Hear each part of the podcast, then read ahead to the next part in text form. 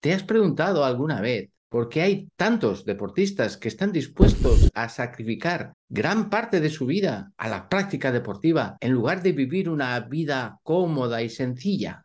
Dicen que con una buena motivación puedes llegar a conseguir grandes éxitos en el deporte. Te lo cuento.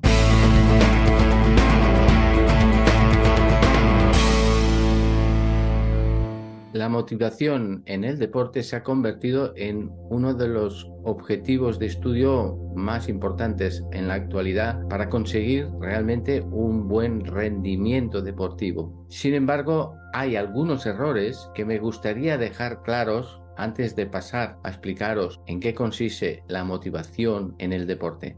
El primer error es confundir la motivación con la activación emocional es un método que está muy utilizado en el deporte, tanto profesional como en el deporte amateur, mm, que lo que intenta es activar a sus jugadores eh, antes de un enfrentamiento, ¿no? Con frecuencia con insultos, con, con gritos, con incluso pues con música. Esto no tiene nada que ver con la motivación. Otro error es limitar la motivación únicamente a una motivación intrínseca, interna, el hacer las cosas por, por conseguir una satisfacción y una felicidad. O al revés, eh, basar únicamente la motivación en algo simplemente externo. Aplausos, premios, incentivos. El tercer error, y quiero aquí ser muy transparente, es pensar que cuanta más motivación le pongas a los jugadores, más rendimiento va a tener ese, e, jugador o ese, equipo, ese grupo. Y esto eh, en realidad es falso también, porque el rendimiento no depende únicamente de la motivación, sino que también depende de otros factores extrínsecos al, al propio jugador o al propio grupo. Entonces, ¿qué es la motivación en el deporte. ¿Cómo la podríamos definir? La motivación se refiere al proceso o condición que puede ser fisiológico o psicológico, innato o adquirido, interno o externo al organismo, el cual determina o describe por qué o respecto a qué se inicia la conducta, se mantiene, se guía, se selecciona o finaliza.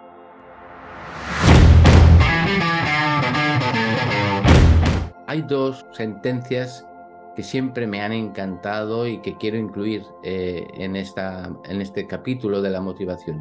El primero, eh, justo ahora que vamos a empezar a hablar sobre lo que es el optimismo y cómo hay que luchar contra el pesimismo para conseguir realmente motivar a tus jugadores, es si no tienes nada positivo que decir, mejor cállate. Y algo que siempre me ha ayudado en toda mi vida como formador es que siempre hay algo bueno en las personas. Hay que descubrirlo. La motivación en el deporte es una herramienta mágica, impresionante, increíble, que vale la pena aprender a utilizarla bien, porque te va a ayudar muchísimo como formador, como padre, a conseguir que tus jugadores rindan más. Pero para motivar de verdad, lo primero, lo primero de todo es conseguir que uno mismo esté motivado, porque si no esto sería imposible. Mi pregunta va directamente a ti. ¿Cómo eres tú como entrenador? ¿Eres optimista o eres un cenizo que todo lo ve negativo, todo no funciona? Si ante una desgracia, una adversidad, una derrota, me hundo, y ya lo veo todo negativo, pues aquí tenemos un problema importante porque tenemos que empezar a trabajar personalmente para mejorar esta actitud. Pero si cuando llega esta derrota tú eres capaz de ver una oportunidad para darle la vuelta a ese problema y pelearlo para mejorarlo, esa es una actitud positiva. Es la actitud de un entrenador. Desgraciadamente, en la sociedad actual, lo que hay es una actitud, más bien una tendencia a ser negativos, ¿no? a ser pesimistas, a ver antes lo negativo que lo positivo. Incluso cuando eh, conocemos a las personas, las etiquetamos. Tendemos, mm, sin querer, muchas veces a etiquetar a los jugadores, a las personas que conocemos, este es tal, este es así, y ya no puede salir de esa posición en la que le hemos marcado. En definitiva, lo que estoy diciendo es que en muchas ocasiones lo que está ocurriendo es que criticamos a las personas, destacamos lo negativo de esas personas cuando tienen muchas cosas positivas que incluso a nosotros nos pueden enseñar. Por lo tanto, mi consejo es que eh, procures siempre ver el lado bueno de las personas, en concreto el lado bueno de tus jugadores. Y para esto tenemos que ser todos más comprensivos. Es un trabajo de entrenamiento que, te recomiendo, así como vas al gimnasio y te entrenas para que tus eh, músculos estén más fuertes y resistentes, pues también eh, te animo a que hagas un trabajo de gimnasio mental y que cambies, vayas cambiando tu actitud, tu agilidad mental para ir comprendiendo más a tus jugadores. Busca la comprensión, busca la parte buena que tienen y enalteces esa parte buena, subráyala para que realmente al final nos quedemos con esas cosas buenas. Y lo malo que esos jugadores tienen, pues ser lo más comprensivo posible para que podamos ayudarle a que eso vaya cambiando, vaya mejorando. Ser comprensivos también porque estos fallos son reales, los que tú ves, pero todos son solucionables. Y si ofrecemos una visión positiva de esos problemas que el jugador tiene, será mucho más fácil para él y para todos el poder ir reconstruyendo, cambiando su forma de jugar, su forma de ser, su actitud ante sus compañeros. Por eso, vuelvo a repetir, es muy importante que cambies tu actitud y veas más la parte positiva que la negativa. No puedes motivar si no estás motivado. La segunda idea que quería transmitirte es que la persona que busca lo positivo siempre es optimista. Efectivamente, los problemas los, los ve, los detecta, no es que vaya ciego, no es que un optimista es una persona que no los ve a los problemas, sí que los ve, los valora, pero no tiene miedo a enfrentarse a ellos y confía plenamente que podrá conseguirlo. ¿Cuáles son las características del entrenador que es optimista frente al que es pesimista? El primero y el que ya te he mencionado antes es que no tiene nunca obstáculos, no hay obstáculos para él. Ha localizado el problema, ha tenido una derrota, el equipo ha jugado mal, sus jugadores no están a lo mejor concentrados y ha detectado el problema, pero no tira la toalla nunca, sino que lo que hace es intentar poner remedio a esos problemas con esfuerzo. Además, esa seguridad de que va a poder superar esos obstáculos, porque claro, los jugadores se dan cuenta enseguida de esa confianza que tiene su entrenador en superar esos problemas y por lo tanto eso directamente va al jugador y lo que recibe es una gran confianza en su entrenador. Si el entrenador confía en que puede sacarse adelante eso, yo voy a luchar por conseguirlo, por mejorarlo. Si no manifiesta esa confianza, si se hunde, yo me hundo como jugador. ¿Os dais cuenta de la importancia del optimismo en la motivación del jugador. ¿Os dais cuenta de lo importante que es el entrenador como ejemplo, como modelo, como liderazgo para ejercer sobre sus jugadores una fuerte motivación que no está basada en ni en palabras ni en reflexiones, sino en una actitud de superación, de no tenerle miedo a los obstáculos.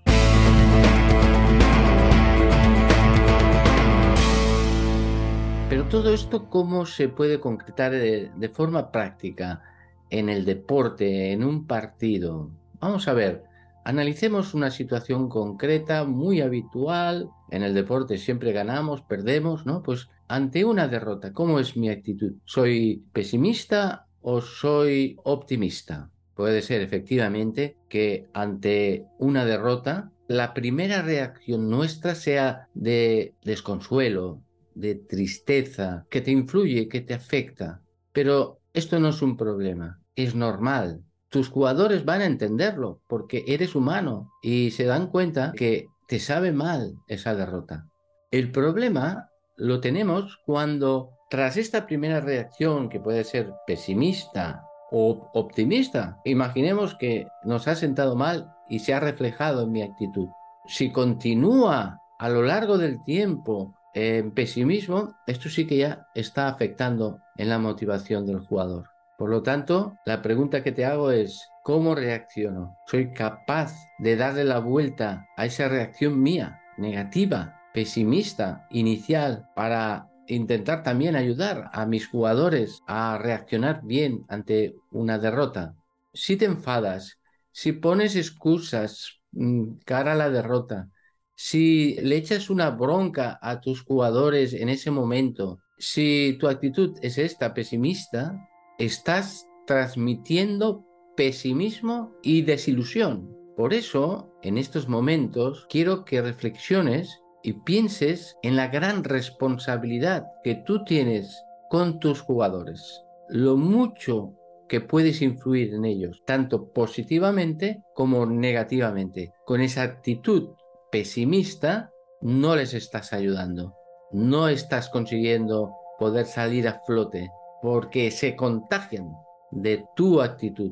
Tus jugadores siempre harán lo que vean en ti. Un consejo de mi experiencia personal es que en esos momentos en que estás un poco afectado por esa derrota y como no quieres influir mal negativamente en tus jugadores, es muy positivo apartarte un momento del grupo, de, la relación, para reflexionar, para cargar tu optimismo, tu energía vital. Esto te ayudará a ofrecerles argumentos para darle la vuelta a esa situación negativa. El mensaje fundamental que puedes utilizar siempre en todas tus derrotas y que es además cierto completamente, pero que cuesta verlo justo cuando tenemos la derrota tan cerca de nosotros, es que gracias a esa derrota, nosotros vamos a tener más posibilidades de aprender, porque nos va a ayudar a descubrir dónde están nuestros errores. Y si somos capaces de trabajar duro, podremos cambiar esos errores en aciertos en el próximo partido. Por eso tenemos una gran suerte. Esto es la motivación. Motivar cuando uno acaba de recibir una derrota, pero no motivar diciendo, bueno, no pasa nada, eh, lo importante es que nos lo hemos pasado muy bien. No, no es verdad, no convences, no llegas a su corazón, llegas a su corazón, a su, a su ilusión, a su voluntad cuando realmente le das un argumento de peso para seguir luchando y seguir esforzándose con la máxima ilusión. Por eso es muy importante y muy delicado ese momento de la derrota. Me gustaría contarte con un ejemplo real vivido recientemente, un deportista que venía a hacer un trabajo de tecnificación con un grupo de también de la misma edad, un chico pues que se le veía ya desde el principio sin ningún tipo de interés por la práctica deportiva, muy despistado, siempre buscando a su madre porque no sabía si lo había hecho bien o mal, muy torpe con el balón, poca técnica, poca agilidad. Madre mía, ¿en qué lío me he metido este niño? ¿Qué vamos a hacer con él? Y esta es la posición del entrenador normalmente. En cuanto recibe un jugador, ya lo etiqueta. Y esto es lo que me pasó a mí. Lo etiqueté. Dije, este jugador va a ralentizar, no sé si vamos a poder eh, mantenerlo mucho tiempo en, en, el grupo. Sin embargo, pues yo fui también reflexionando, ¿no? Y a lo largo de la semana iba pensando, ¿qué estoy haciendo? Estoy cometiendo un, grave error. Estoy siendo un pesimista. Con esta actitud va a ser muy difícil que yo pueda ayudarle. No le voy a mejorar así. Tengo que buscar el lado bueno, el lado positivo Y enseguida me fui dando cuenta de que quizá era la joya de mi grupo, el tesoro, el mayor tesoro que tenía en el grupo, porque a partir de ahora yo tenía que esforzarme mucho más para conseguir que el chico mejorara y por lo tanto yo también iba a aprender más. Me tenía que esforzar más para conseguirlo. No sé si lo conseguiré, pero lo voy a intentar y voy a poner todo mi esfuerzo para que este chico a lo largo de este año pueda mejorar. Sé que tiene sus defectos, pero no me da miedo. El no tener miedo a enfrentarme a este gran reto personal hizo que me motivara personalmente y que ya no viera aquello como algo negativo, sino algo positivo. Mi, mi capacidad de motivación creció. Pero también luego, como veremos, pues fue algo que le ayudó a él personalmente. Afrontar este reto que os estoy comentando es imposible si no nos ponemos las gafas del optimismo. Con esas gafas adquirimos una energía que nos ayuda a afrontar positivamente esas dificultades.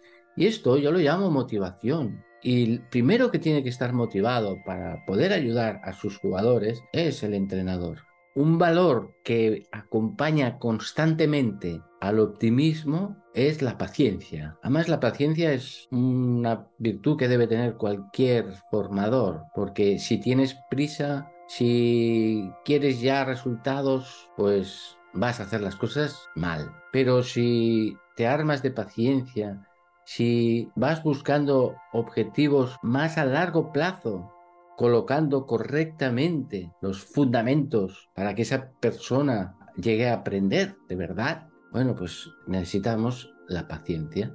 Paciencia para ser capaz de valorar esos pequeños avances que va teniendo el jugador, que no son grandes éxitos, pero que valorados de forma optimista pueden ayudar mucho a crecer al jugador. Y este es el principal trabajo en cuanto Joel, que así se llama el jugador, en cuanto él tenía un pequeño éxito, había un mínimo avance, le felicitaba. Muy bien, Joel.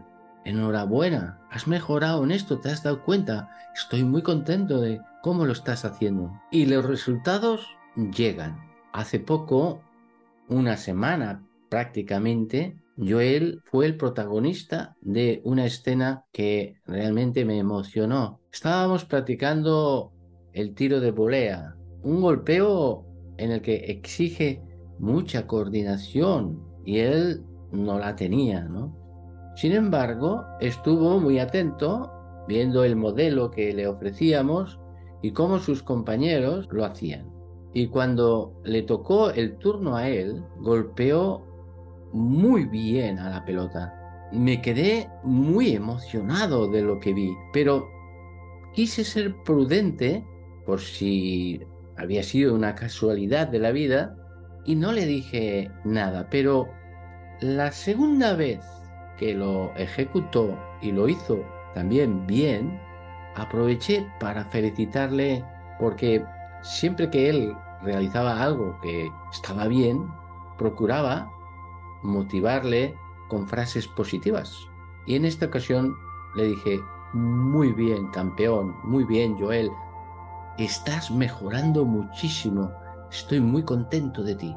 Yo no sé lo que este chico recibió, porque no lo puedo, no, no puedo meterme en su cabeza, pero estoy seguro de que flotaba, porque su entrenador le había felicitado en un ejercicio que él sabía que era complicado. ¿Y por qué lo hizo bien? Porque en realidad él es capaz de hacerlo bien. Somos muchas veces los entrenadores los que etiquetamos a nuestros jugadores y pensamos que no van a ser nunca capaces de hacerlo bien.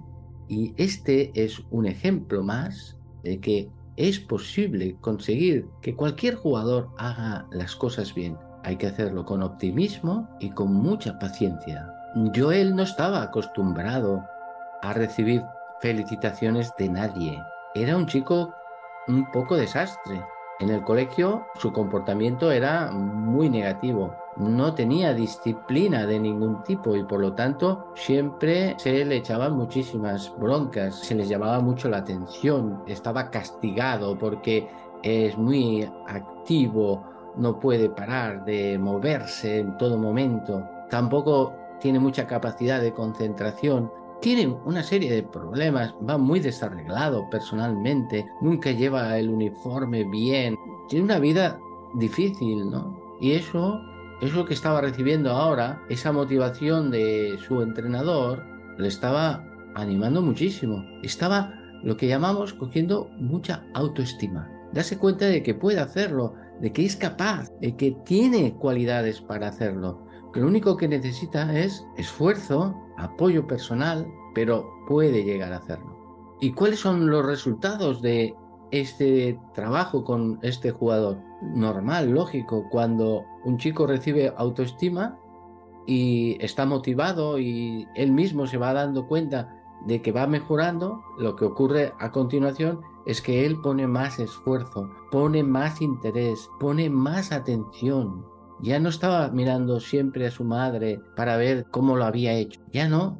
Incluso cuidaba mucho más el uniforme, iba más arreglado, era más exigente consigo mismo, porque sabía que con esto daba una satisfacción a su entrenador, que siempre le había estado exigiendo una uniformidad y una puntualidad y un esfuerzo y una atención. La motivación es una herramienta para el aprendizaje muy importante, pero no podrán aprender vuestros jugadores si les etiquetamos, si ya los dejamos ahí como el torpe, el que no entiende nada, el que siempre se comporta mal. Todo esto lo tenemos que eliminar porque son efectivamente son problemas, pero si nosotros los tomamos como algo que podemos solucionar, todo cambia, porque el jugador se da cuenta de que confiamos en él, que queremos ayudarle. Para concretar más eh, y que sea este vídeo muy práctico, yo lo que te aconsejo es que procures, y esto intenta trabajarlo, es un esfuerzo personal que tienes que hacer, de intentar no etiquetar nunca a tus jugadores. Y ya te aviso,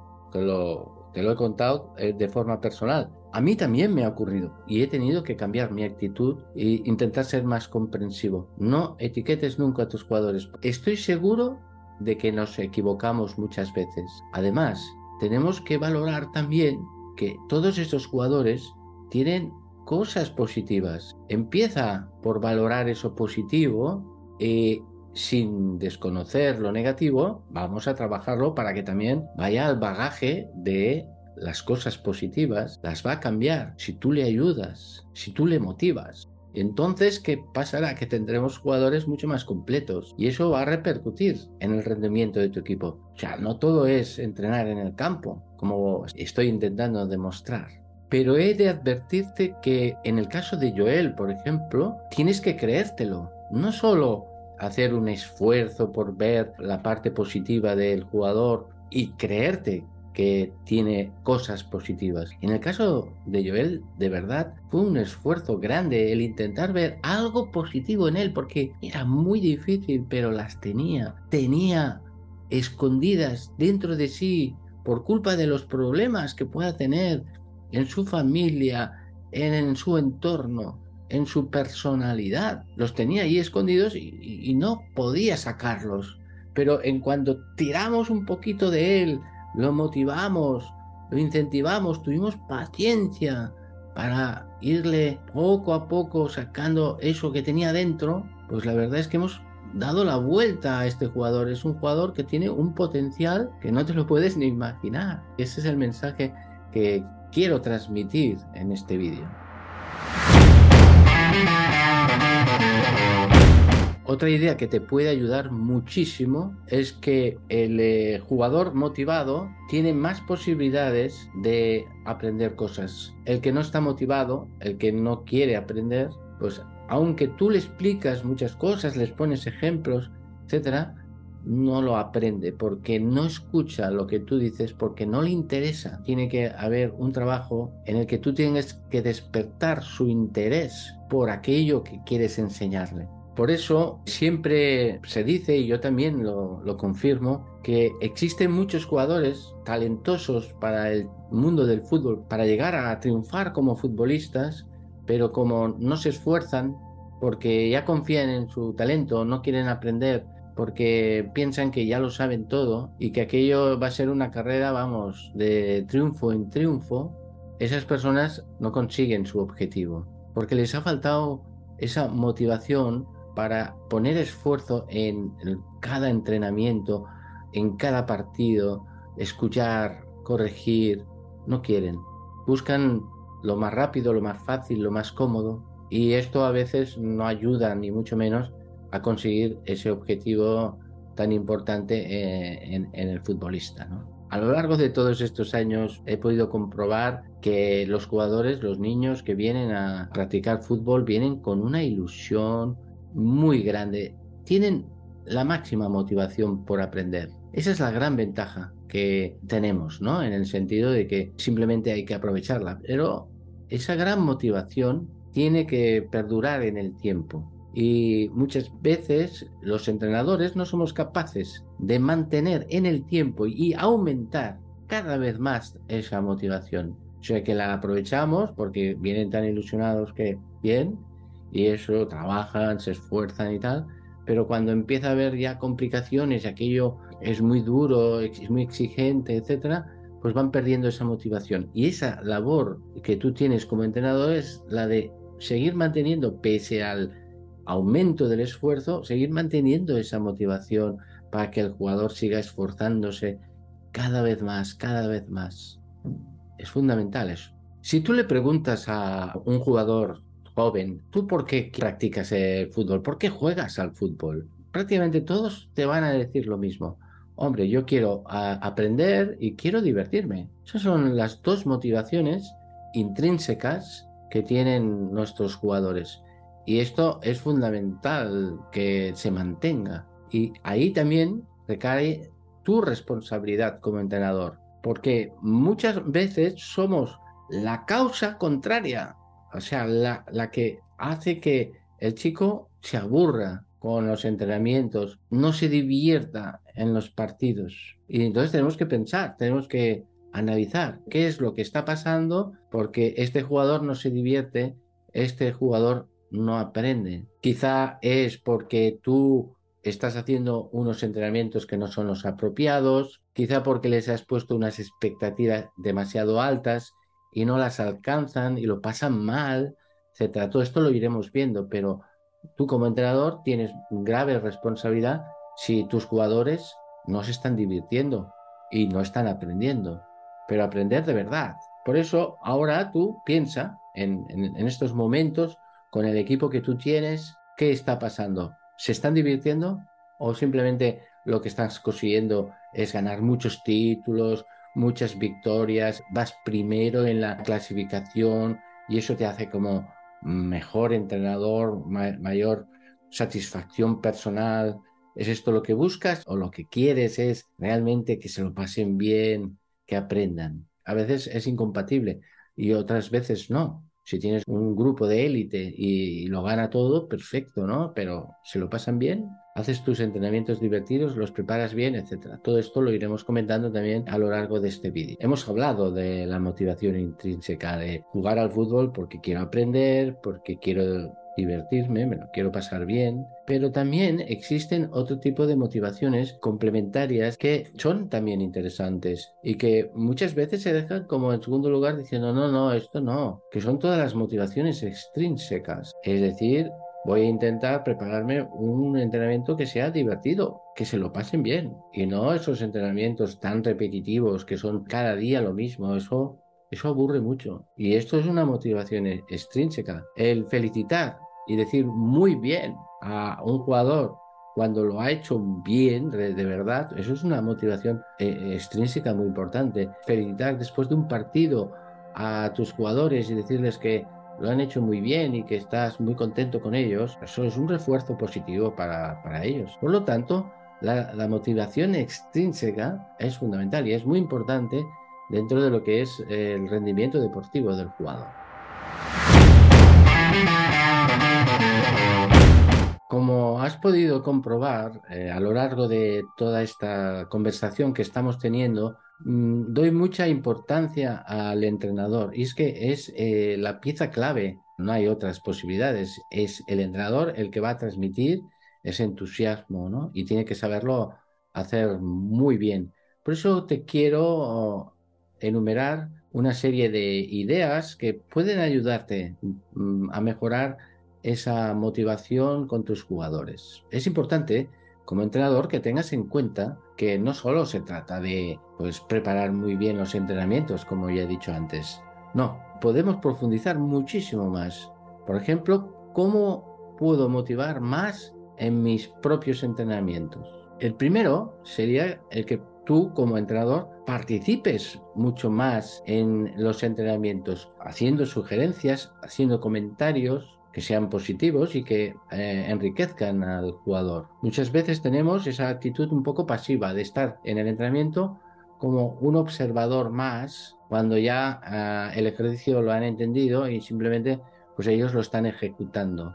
Eso no motiva tanto como cuando uno está activo y dando instrucciones. Muéstrale los progresos que va teniendo poco a poco en su aprendizaje técnico.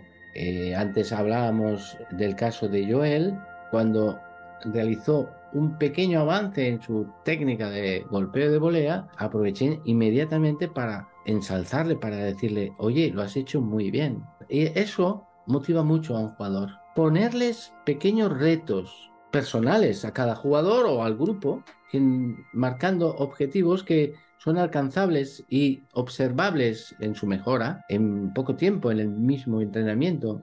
Eso les hace luchar más, pelear más, esforzarse más, porque tienen muy claro su objetivo. Es un reto. Además, la palabra reto es clave en la motivación, porque les incentiva a poner un poco más de esfuerzo en esos momentos. Utiliza esta técnica con frecuencia y dale vueltas a tu imaginación para establecer esas variables en el ejercicio que exigirán un reto personal al grupo o al propio jugador. Introduce dentro de los ejercicios siempre un poco de competición.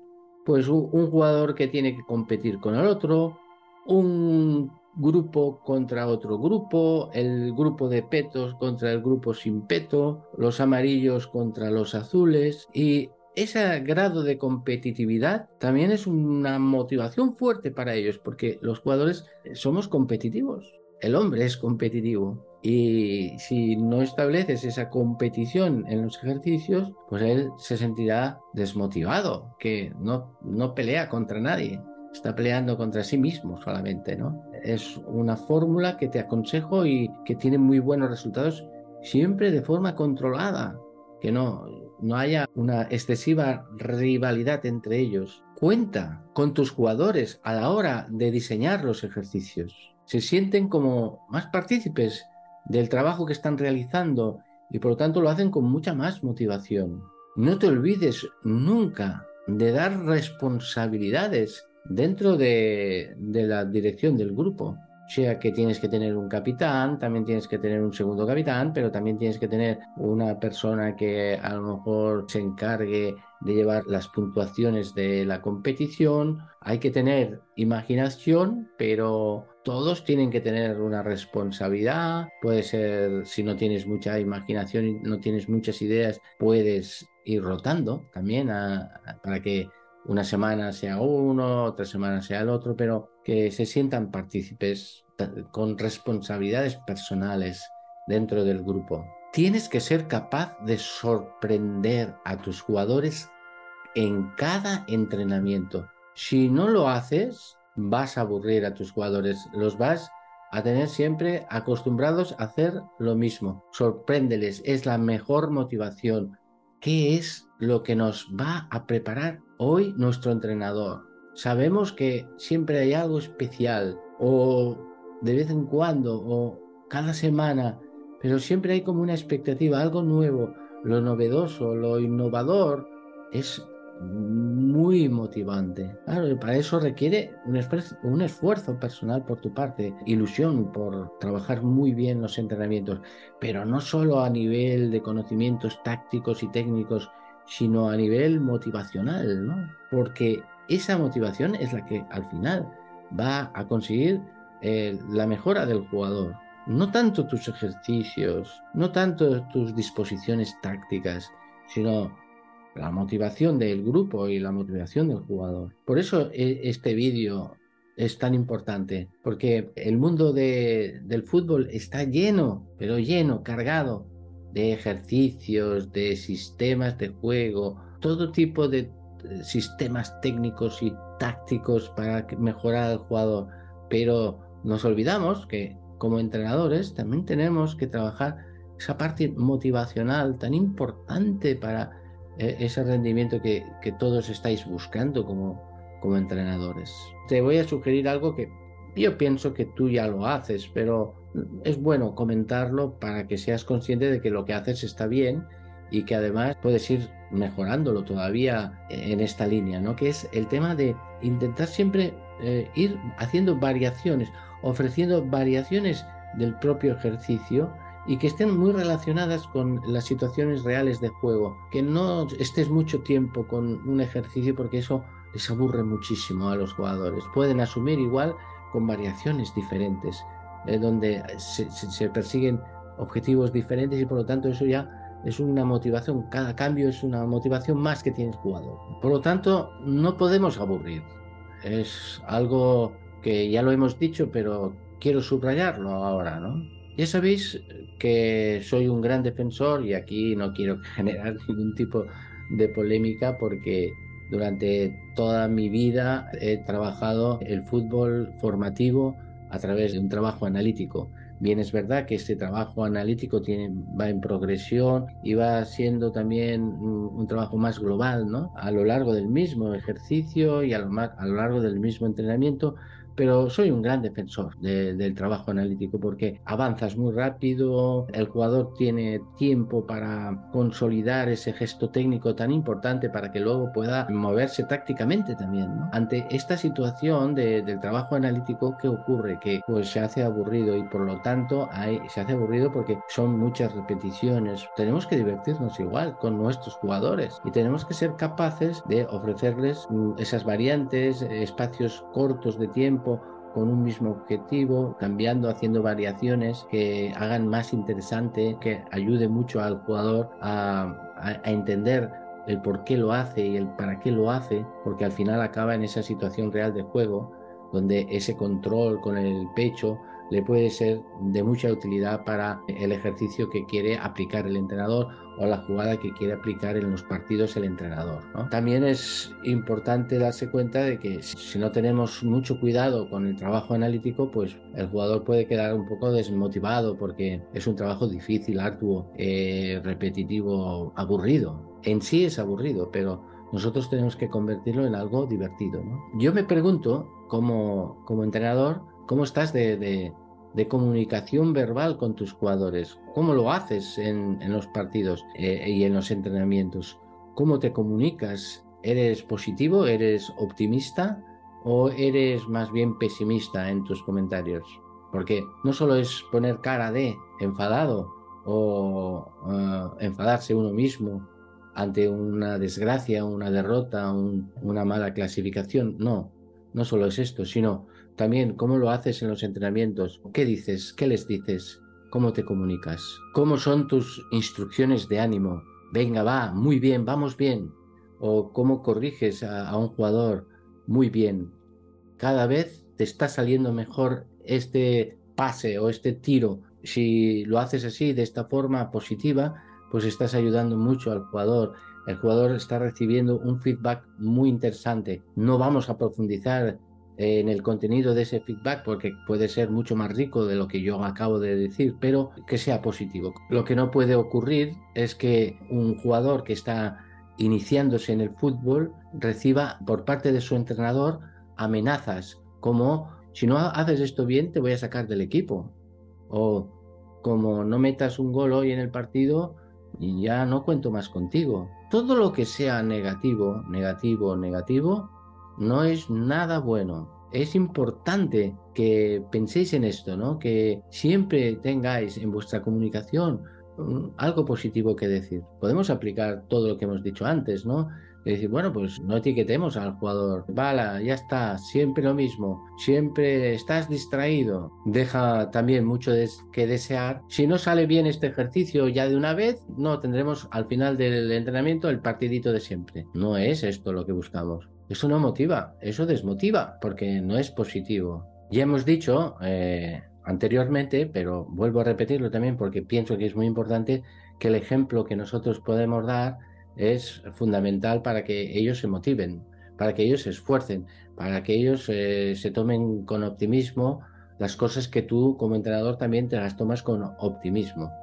Por lo tanto, el ejemplo es clave, pero también es esa idea que surge en los momentos en que los jugadores empiezan a tener dudas. No soy capaz de hacerlo bien. Lo que me pides es más de lo que yo puedo dar y, quizá no, no soy capaz de, hacerlo tan bien como tú me pides. ¿no? Bien, en esos momentos eh, la labor del entrenador es súper importante. Hemos de estar muy atentos eh, en esos momentos para transmitir confianza. Y las palabras que tú le puedas decir personalmente es que tú vales, tú vales, tú puedes, tú eres capaz de, sacarlo adelante. Porque yo confío en ti y yo sé que tú puedes hacerlo te va a costar esfuerzo, tienes que seguir luchando, pero estamos al lado tuyo, ayudándote, apoyándote, para que esto lo saques adelante. No tengo ninguna duda de que lo vas a hacer bien. Esa actitud, ese apoyo, esa confianza que tú le acabas de transmitir es fundamental para ayudar a nuestros jugadores, para motivarles a superar esos momentos de un poco de crisis, de falta de autoestima, que se manifiesta de forma tan abundante en el fútbol actual. Los chicos no tienen confianza en sí mismos muchas veces y les falta valor para afrontar esas dificultades y luchar y se quedan como un poco en el mundo de la comodidad. Otra herramienta que te puede ayudar muchísimo a motivar a tus jugadores es marcarles metas. Hemos hablado que motiva mucho a un jugador el, tener metas eh, muy concretas, pequeñas, a corto plazo para que él pueda ir viendo que va avanzando. Pero si tú le pones metas a corto plazo y no le dices que lo está haciendo bien, pues lógicamente eso no, no le sirve de nada porque son metas que se pierden y se olvidan. Es muy importante seguirlas y que tú, una vez hayas comprobado que eso lo ha conseguido y lo hace bien, felicitarle, aprovechar para decirle, unas palabras de ánimo y también eh, exigirle un poquito más después, porque eso, esas palabras de apoyo le están dando fuerzas para poder subir un peldaño más. Y esto es motivación. Pero si no tiene objetivos porque tú no eres capaz de, marcárselos, porque solo estás pensando en los puntos que tienes que ganar este fin de semana, eh, no estás ayudando a tus jugadores. Y, y, como no los ayudas, no están motivados, no te van a rendir como tú quieres y te enfadarás porque no están dando todo lo que ellos podrían dar. Porque tú crees que les estás enseñando bien, pero no lo estás haciendo bien. Te falta ese grado de motivación tan importante en el deporte, no solo en el fútbol, en cualquier tipo de deporte. Tienes que ser capaz también de generar dentro del grupo, siempre me gusta hablar de cosas a nivel personal, pero también el, grupo es importante, el ambiente de grupo, eh, lo que llamamos el, el, vestuario, ¿no? Es una palabra que se utiliza como para decir la vida del grupo, la vida íntima del grupo, que se vive allí, sobre todo en el vestuario, pero es en cualquier lugar cuando se está trabajando, se está jugando a nivel grupal. Bueno, pues que ese, ese ambiente, que haya sea un ambiente de mucha cohesión, de mucha unión entre ellos. Si tú consigues una motivación global, que todos persigan el mismo objetivo, con la misma ilusión, a pesar de que todos son diferentes y todos tienen capacidades diferentes, pero si eres capaz de unir todas esas capacidades en una misma ilusión y luchan por un mismo objetivo, estás consiguiendo algo increíble en este equipo. Normalmente, estos equipos que viven tan unidos y están tan cohesionados consiguen éxitos y un rendimiento más alto que otros equipos que tienen jugadores con más talento, pero por culpa precisamente de este talento un poco individualista, hace que el grupo no esté tan unido y no tenga tanta fuerza. Eh, la unión de un equipo genera una fuerza impresionante, capaz de superar y de, alcanzar metas increíbles que individualmente a lo mejor uno no podía imaginarse que podía llegar a, conseguir. Y para conseguir que el grupo esté unido y que haya una muy buena motivación entre ellos, hay un aspecto que el entrenador tiene que trabajar muchísimo para conseguir ese nivel motivacional, ¿no? Que es eh, conseguir unas buenas relaciones entre los jugadores. Porque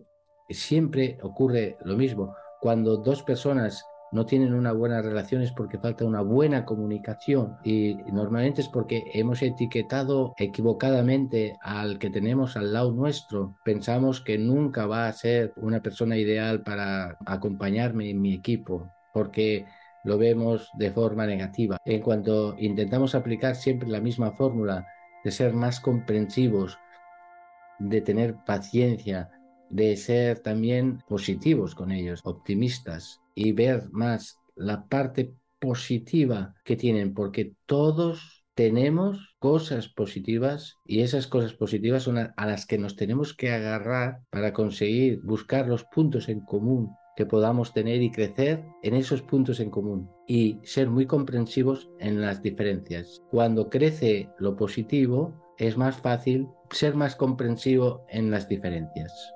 Por eso es tan importante esa cohesión eh, en el equipo para conseguir también un rendimiento mayor en los partidos, en, la competición en general. ¿no? Hay una herramienta que os quiero aconsejar de forma muy especial y que no sé por qué no, no se utiliza. Al menos yo he visto a los entrenadores muy reacios la comunicación personal con cada jugador. Es decir, tener pequeñas entrevistas, a cinco minutos, diez, si son más mayores.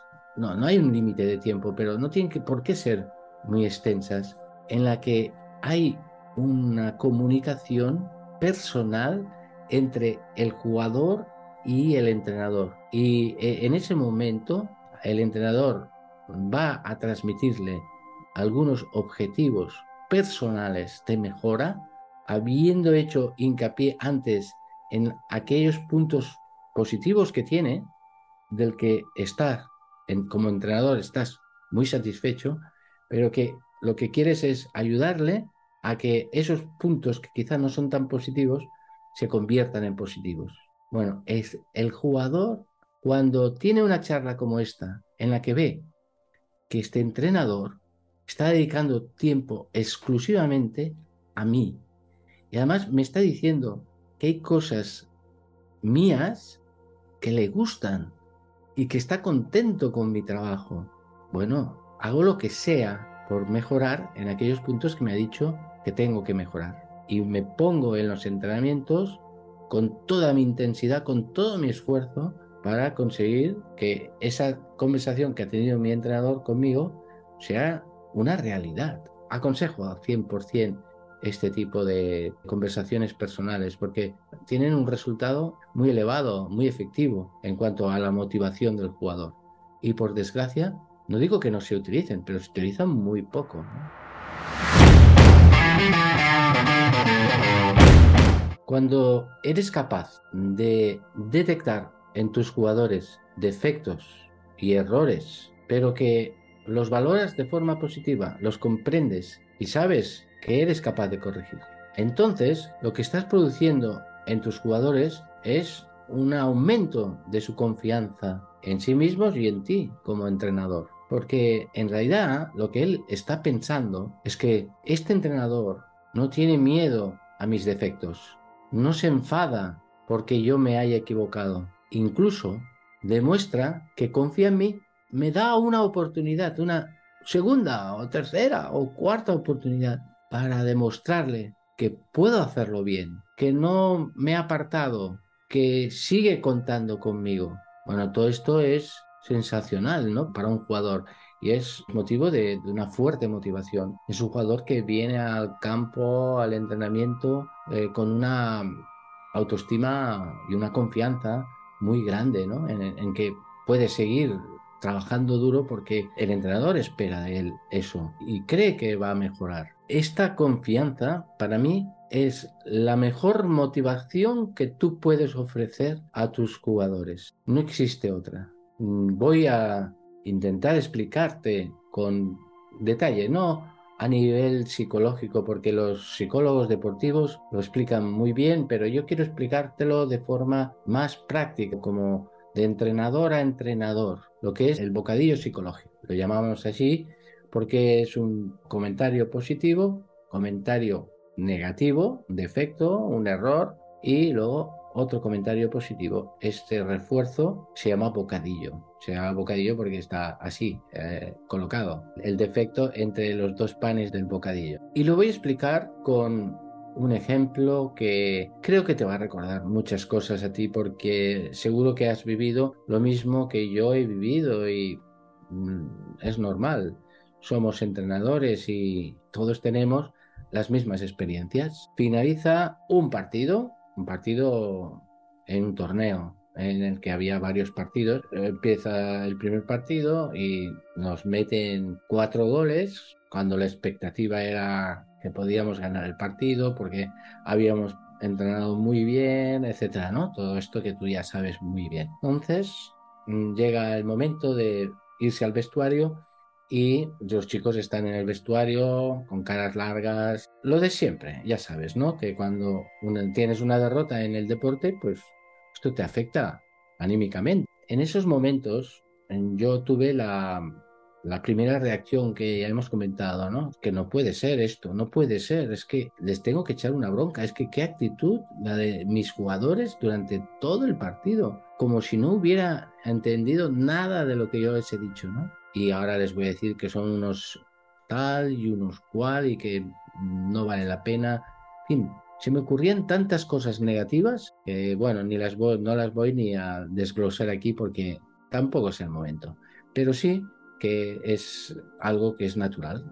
Decidí dejar que entrara en el vestuario y en lugar de entrar yo en el vestuario para echar la bronca, me quedé fuera. Estuve reflexionando y pensando, bueno, ¿qué voy a conseguir yo echándoles una bronca ahora. No, no, no voy a hacer nada. Esto no servirá de nada más que para hundirlos más. Bueno, a lo mejor algunos sale un poco motivado, pero una motivación un poco con desorientación, porque dices, bueno, si es que mi entrenador está totalmente desilusionado con nosotros, ¿qué confianza voy a tener yo si mi entrenador ya no confía en mí? Todo esto puede ser negativo. Si ahora entro ahí, grito y les pego, ¿qué es lo que me saldría a mí ahora mismo? Pues mira, me quedaría tranquilo, eso sí, como desahogado, pero no hubiera solucionado nada. ¿Por qué no aplico lo que yo sé hacer bien? Que ha llegado el momento, la verdad, no vale decir las cosas, pero luego no las haces. ¿Sabes cómo hay que hacerlas? Porque tú lo sabes, ¿eh? También. Lo que yo te voy a explicar ahora, tú lo sabes. Pero bueno, a veces mm, no lo hacemos porque no nos sentimos a lo mejor motivados para hacerlo, ¿no? Por eso yo quiero motivarte para que siempre lo hagas. Entré en el vestuario y los chicos se callaron enseguida porque sabían, bueno, ahora a ver qué es lo que nos dice el entrenador, nos va a pegar una bronca increíble, ¿no? Y entonces la idea mía era intentar destacar algo positivo. Como tampoco había muchas cosas positivas, pues destaqué un, detalle pequeñito, muy pequeñito, pero lo hice grande. Y comenté, estoy muy contento, muy orgulloso de vosotros, porque en el partido, a pesar de estar perdiendo, cuando nos pitaron el penalti, ninguno de vosotros ha protestado. Y para mí esto es un orgullo. Estoy orgullosísimo de vosotros. Los jugadores se quedan como impresionados, ¿no? De decir, bueno, pues es que el entrenador, este entrenador al menos está contento con nosotros, eh, está orgulloso, me ha, dicho que está orgulloso. Bueno, pues ya es algo positivo, ya eso manifiesta para mí una confianza en mi entrenador. Y claro, lo que provoca esto es una apertura en su cabeza, en su corazón, en su mente, ¿no? Para cualquier cosa que yo le vaya a decir ahora. Y entonces es el momento de introducir el error de todos modos, aunque estoy orgulloso, tengo que deciros que podemos mejorar en este punto, en este otro, y en este otro más. Pienso que lo hemos hecho mal y me gustaría vuestra opinión. Pum, pum, van saliendo, van comentando, efectivamente, uno reconoce, yo estaba un poco distraído, estaba muy nervioso porque había mucha, mucha presión en el campo, había mucha gente gritando, bueno, pues esto te lo tienes que quitar, tal, tal. O sea, fuimos sacando los trapos sucios del partido, ¿no? Sin violencia, sin gritos, sin broncas y con una capacidad receptiva muy grande porque antes les había dicho que estaba orgulloso de ellos. Y una vez ya ellos tienen muy claro cómo pueden mejorar esos puntos, está la parte positiva de nuevo. Esto lo vamos a sacar adelante porque yo os conozco muy bien y sé lo que podéis dar y sois capaces de hacer esto muy bien. Bueno, esto para ellos es que tú les digas que confías en ellos, es lo máximo que puedes decir. Después de ir perdiendo 4 a 0, es que esto es lo importante, que el resultado te ha dado igual. Tú sigues confiando en ellos, tú sigues eh, creyendo en que tienen las condiciones ideales para mejorar, para cambiar el resultado del partido, o al menos intentarlo. Y este es el bocadillo psicológico, no tiene más. Pero creo que es interesante utilizarlo con mucha más frecuencia de lo que lo utilizamos. Lo conocemos, pero eso es que nos vamos siempre a lo negativo, ¿no? Enseguida nos enfadamos, generamos expectativas dentro de nosotros que hace que al no conseguirlas nos desanimemos. Entonces nuestras expectativas es la formación, formar a nuestros jugadores. Nuestra ilusión tiene que estar en su formación, por lo tanto no nos da igual, pero somos capaces de reaccionar de una forma más controlada y de utilizar esta herramienta tan interesante para la motivación del jugador.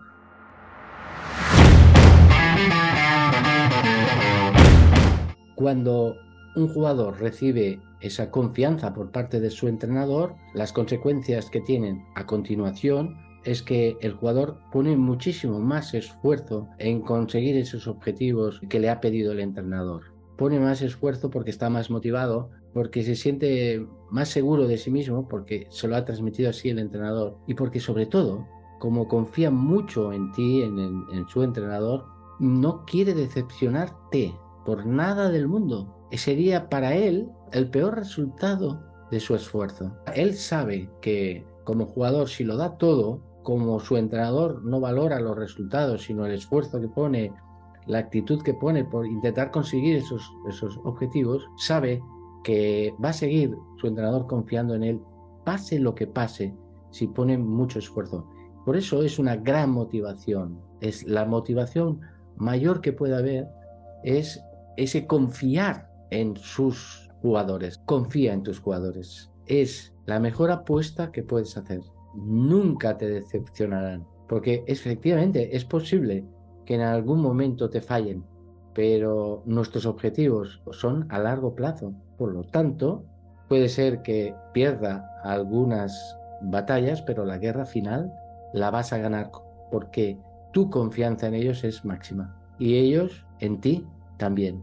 Como entrenador, te vas a dar cuenta de que existe una diferencia muy grande entre los equipos que juegan con esta motivación que acabo de comentarte, basada en la confianza y en el esfuerzo por esa confianza, que eh, en los equipos que no tienen esa motivación. En la sociedad actual nos encontramos, y lo digo también por la experiencia que he estado viviendo durante estos años, que llegan a las escuelas de fútbol muchos jugadores muy flojitos, con muy poca ilusión por poner esfuerzo en las cosas. Sí, quieren divertirse, les gusta el fútbol, pero sin esfuerzo.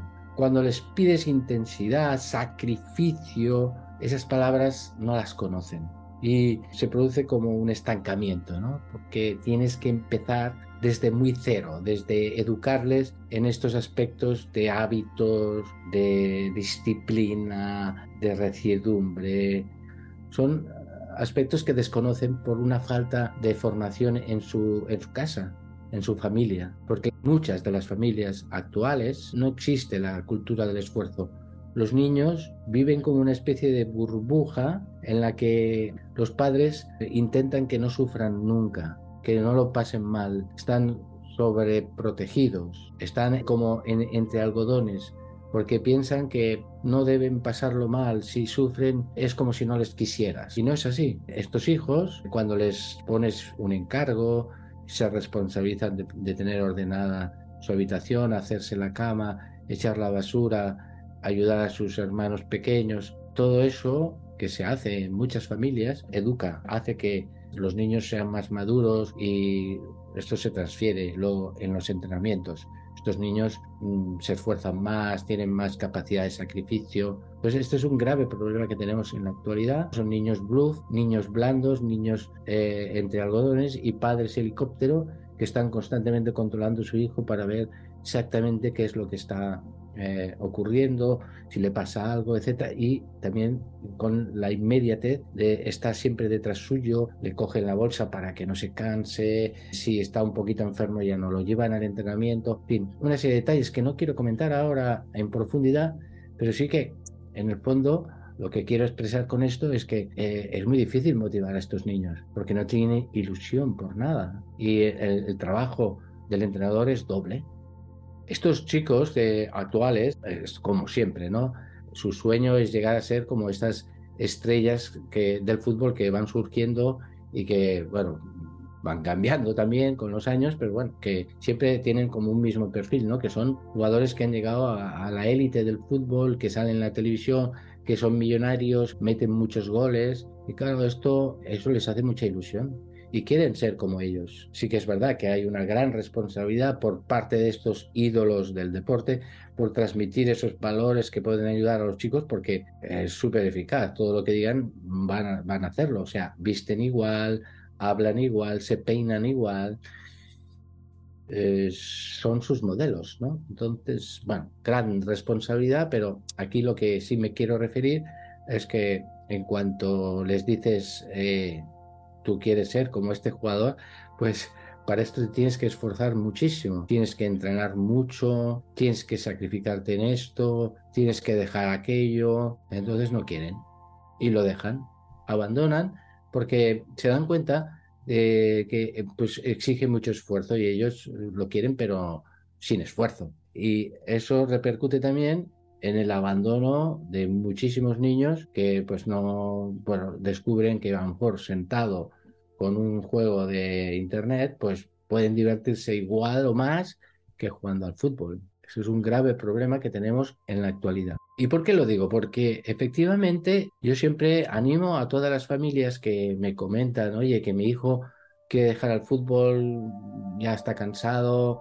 que su padre lo ha tenido ahí, lo ha presionado demasiado y ahora ya dice que no se divierte. Bueno, le digo, no dejes para nada el deporte. Si quiere dejar el fútbol, que lo deje, porque si no le gusta, pues no le puedes obligar, pero tiene que hacer deporte, porque el deporte es muy formativo. El deporte ayuda a formar en esa recidumbre, en esa capacidad de esfuerzo por conseguir objetivos, sobre todo en los deportes colectivos mucho más, porque tienes que esforzarte para ayudar al equipo también, ¿no? A, conseguir un objetivo común y esto es muy ilusionante y eso pues compromete mucho ah, también aprendes a esforzarte por ser buen compañero, por ser honrado y no hacer trampas, etc. Es, se puede aprender tanto con el fútbol o con cualquier deporte que practiques que hay que procurar que todos, que nuestros hijos todos practiquen un deporte. El que ellos quieran, eso sí, pero que practiquen el deporte que,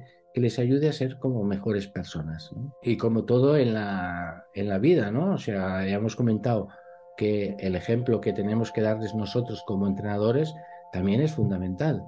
Si ven que tú pones esfuerzo en tus entrenamientos, te los preparas bien, que eso es esfuerzo también, intentas comunicarte con ellos, que eso es esfuerzo, son muchos aspectos que ellos mm, les va entrando por los ojos y van asumiendo y lo hacen suyo y nos imitan en todos esos aspectos positivos que les podemos ofrecer. Y en este sentido, nuestro ejemplo también va a servir para que ellos pongan más esfuerzo en las cosas. Pero si nos ven que somos unos vagos, que llegamos tarde, entrenamos con las manos en los bolsillos o hablando con el teléfono, con el móvil, o que nos olvidamos siempre el material. Es importante que, nos demos cuenta que es una gran responsabilidad el ejemplo que les podemos dar para transmitir ese sentido de, esforzarse por la vida.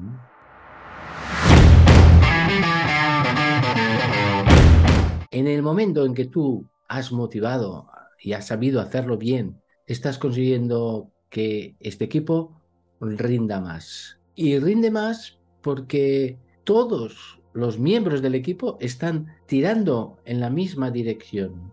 Ya no es aquello que pues uno va por allí, uno tira por allá, uno cree mucho en, sí mismo, pero no cree en los demás. No, todos buscan el mismo objetivo, la misma meta, que es alcanzar ese éxito en este partido, en esta competición. Se unen y unen esfuerzos y características diferentes para conseguir ese objetivo. Claro, ese equipo, ese grupo sale muy reforzado, tiene mucha más fuerza y se producen, como veremos, sorpresas en el deporte. El, deporte tiene esto, ¿no? En, ocasiones hay equipos que han conseguido una cohesión mayor y eso hace que, que, rindan más que otros equipos son mejores quizá a nivel técnico, pero que no, no están dando el rendimiento que, que tenían que dar porque el entrenador no ha conseguido unir fuerzas. En principio, eh, en este equipo ya no hay individualismos. Lo sabía, porque en todo grupo hay siempre jugadores que destacan más y que tienden al individualismo. Pero si el entrenador ha sabido cohesionar el grupo, ha unido esas fuerzas para que eh, vayan todas en la misma dirección y no que no tiren cada uno por su lado. Además, los has motivado bien cuando les has dejado muy claro los objetivos que queréis perseguir. Si ellos lo tienen claro, es mucho más fácil que se unan para conseguirlo. Todos van a ir en, la misma dirección, en la dirección adecuada. También se nota mucho que un grupo está muy bien motivado porque se les nota a todos como una actitud muy grande por conseguir resolver el partido positivamente. En definitiva, el equipo que esté más unido es el equipo que será más fuerte. Ya no se trata de rivalizar entre los propios jugadores a ver quién es el que destaca más, sino de unir esas fuerzas para enfrentarse a rivales y poderlos superar con esa fuerza que da la unión entre ellos. En muchos casos ocurre, y esto lo podemos comprobar y a lo mejor vosotros lo habéis detectado ya en vuestros equipos, pues que como son equipos ganadores, equipos que por su propio talento individual ya sacan adelante los partidos, cuando realmente tienen eh, que enfrentarse a equipos de más nivel o equipos de un nivel más igualado, pues no tienen la fuerza necesaria porque no están acostumbrados a, jugar en equipo, sino que tienen una tendencia al individualismo y les superan equipos algo inferiores a él porque eh, están más unidos, más cohesionados. ¿Y cómo se nota que un equipo, un grupo deportivo están unidos. En primer lugar, yo diría que si tú ves que en tu equipo no hay críticas, o sea, no se tiran los trastos a la cabeza, sino que se respetan, que no hay como rivalidades entre ellos, eso significa que eh, el grupo está muy bien cohesionado. Si, por ejemplo, durante el partido ves que unos se animan a otros, que cuando uno falla sale otro y le anima para seguir luchando, que cuando uno consigue un buen resultado, un gol, lo que sea, pues enseguida el equipo se une para celebrarlo. Esto es un equipo cohesionado. Especialmente se ve que un equipo está unido en el momento del error. Cuando uno de los componentes del equipo falla, inmediatamente el equipo se une para reforzar a la persona que ha fallado, para animarle, para seguir luchando, porque ellos tienen muy claro que necesitan la fuerza de todo el equipo y que si uno se viene abajo, eso va a ir en detrimento del grupo. También al revés, cuando son ellos los que fallan, inmediatamente se dan cuenta de que tienen que pedir disculpas al resto del equipo porque no están dando la talla que necesita el equipo. Y eso también es muy positivo. cuando en el ambiente del equipo se nota que, que todos cuentan para algo, que no hay ninguno que sobre, que todos pueden aportar algo al equipo, en esos momentos estamos consiguiendo una buena cohesión. Sin embargo, hay otro concepto que me gustaría destacar del jugador que está motivado y es su implicación. Un jugador que está motivado se implica en todo lo que eh, hace en el entrenamiento, en el partido, está completamente concentrado en intentar hacerlo lo mejor posible porque tiene que responder correctamente a lo que esperan de él. Pone sus cinco sentidos, pone su vida en cada partido. Eso es implicación. Y cuanta más motivación haya en el jugador, más convencido esté de que vale la pena esforzarse y poner los cinco sentidos, más implicado estará este jugador con su equipo. Es fundamental este concepto de implicación porque significa todo en el deporte. ¿Y en qué consiste? ¿Cómo podemos detectar que un jugador está implicado? En primer lugar, yo diría que la implicación se nota enseguida porque intenta siempre poner en práctica aquellas cosas que tú como entrenador le has indicado. O sea, lo notas enseguida. Mira, he dicho esto en el entrenamiento y veo que ya lo está poniendo en práctica en el partido. Esto es implicación, porque no decide otras cosas diferentes, sino que él es consciente de que eso que le estás pidiendo, pues es lo que hace falta para el equipo. Eso es implicación, eso es motivación. Está motivado a hacer las cosas tal como se le piden. También se nota que está el, el jugador está implicado si tiene, por ejemplo, alguna duda en el entrenamiento o incluso en el partido, pues no le da igual, lo consulta, te viene y te pregunta, oye, ¿esto cómo lo hago? Porque no sé si tú quieres que esto lo hagamos así o así. A mí me parece que lo podríamos hacer así, pero ¿es correcto? Eso es implicación también. Eso no significa que el jugador no tenga iniciativa, todo lo contrario, un jugador implicado es un jugador que tiene iniciativa, que ha escuchado lo que le piden lo intenta poner en práctica, pero además quiere incorporar algo personal, algo suyo, que le parece que puede ser positivo para el equipo. Eso es implicación también. Y es muy interesante porque lo que genera es creatividad dentro del propio equipo, no uniformidad, no hacer únicamente como si fuéramos máquinas que vamos obedeciendo a lo que nos dice el entrenador. Eso no sería implicación, sería obediencia ciega, sería, no, de que tengan sus iniciativas personales, ¿no? Esas iniciativas pueden ser buenas o pueden ser malas, pero al menos tiene iniciativas y eso es muy positivo. Si son buenas, pues enriquecerán el equipo. Si son malas, se irán corrigiendo de forma mm, positiva para que el jugador mm, no, no se sienta mal por esas correcciones, pero son aportaciones muy interesantes para el equipo. Un jugador implicado también lo que hace es buscar como dentro de esa iniciativa que hemos comentado, buscar caminos nuevos para solucionar diferentes problemas o para superar dificultades con estrategias diferentes, a lo mejor a las que el entrenador ha solicitado, pero siempre buscando el mismo objetivo. El objetivo es defender mejor, pues buscando estrategias para defender mejor. Y eso aporta y enriquece al equipo. Si no, el equipo quedaría fuerte, cohesionado, pero sin iniciativa, sin creatividad.